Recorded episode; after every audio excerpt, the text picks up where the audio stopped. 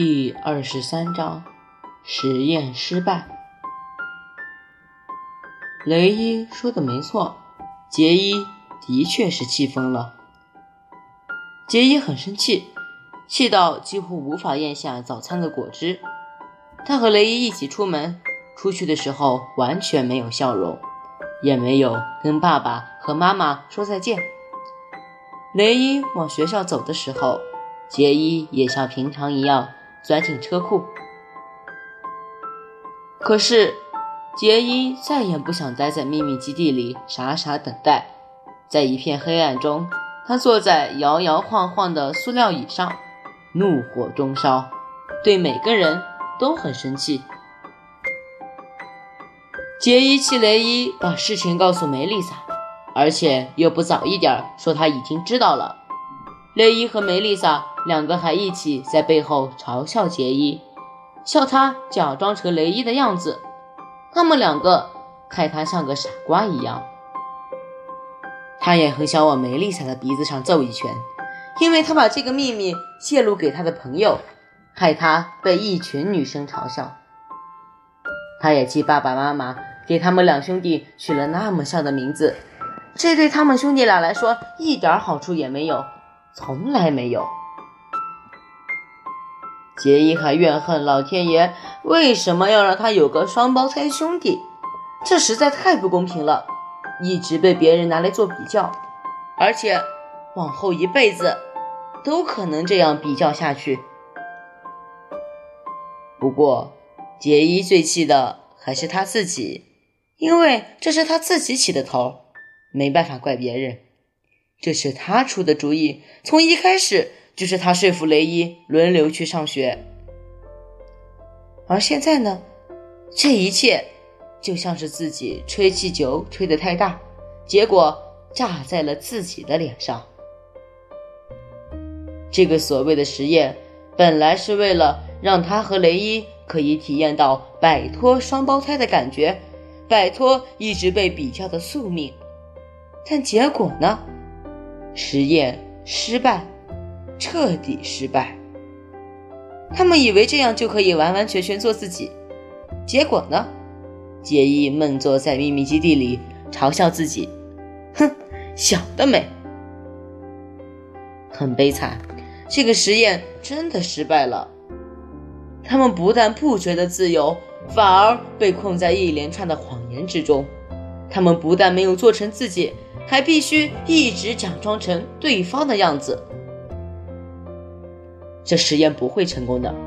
杰伊现在终于明白，他们居然笨到以为可以假装成同一个人。他们是两个人，两个完全不一样的人，本来就是，以后也会是。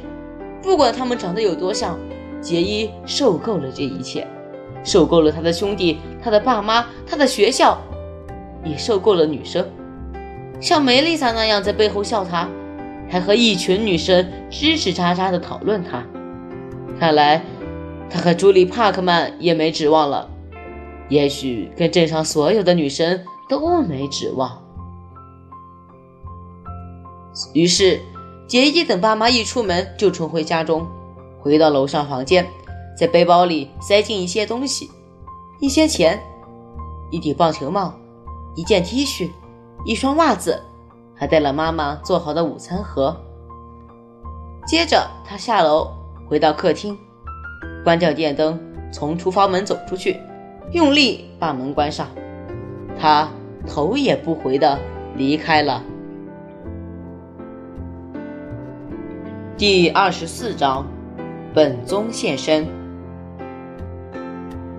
在九月这个温暖的星期三早晨，杰伊离家出走了。他是准备到公车站搭车进城吗？还是要走到四八零号洲际公路去搭便车，漫无目的的，只求离开这个地方呢？或是要往西边走，一直走到爷爷奶奶在印第安纳州的农场？杰伊站在车道上，背着背包，这些想法都曾出现在他脑袋里。不过最后，杰伊选了一个完全不同的目的地。时间刚过十一点，杰伊去塔福特小学的办公室报道，秘书很困惑地看着他，问他叫什么名字。他说：“杰伊·格瑞森。”这位才是真正的杰伊，杰伊·格瑞森。秘书开给他一张迟到单，他必须拿给第一堂课的老师。所以，杰伊走上数学教室。往数学教室去的路上。杰伊心里已经想好要怎么做，他打算直接走进去，走到雷伊坐的位置，用每个人都能听到的声音大声说：“我是杰伊·格瑞森，你坐到我的位子了，起来，现在就起来！”杰伊等着看这一幕，在朱莉面前，在每个人面前，所有同学都会惊讶地看着他们。两个长得一模一样的双胞胎，就算是那些已经知道的人，也一定会吓一跳。这必定会引起一阵困惑。接着，校长会被找进办公室，然后一切就结束，不必再假装了。接下来呢？杰伊就不在乎了，一点都不在乎，会发生什么事，他都不管了。这就是为什么当杰伊走进数学教室的时候，他会这么失望的原因，因为他的座位是空的，雷伊不在。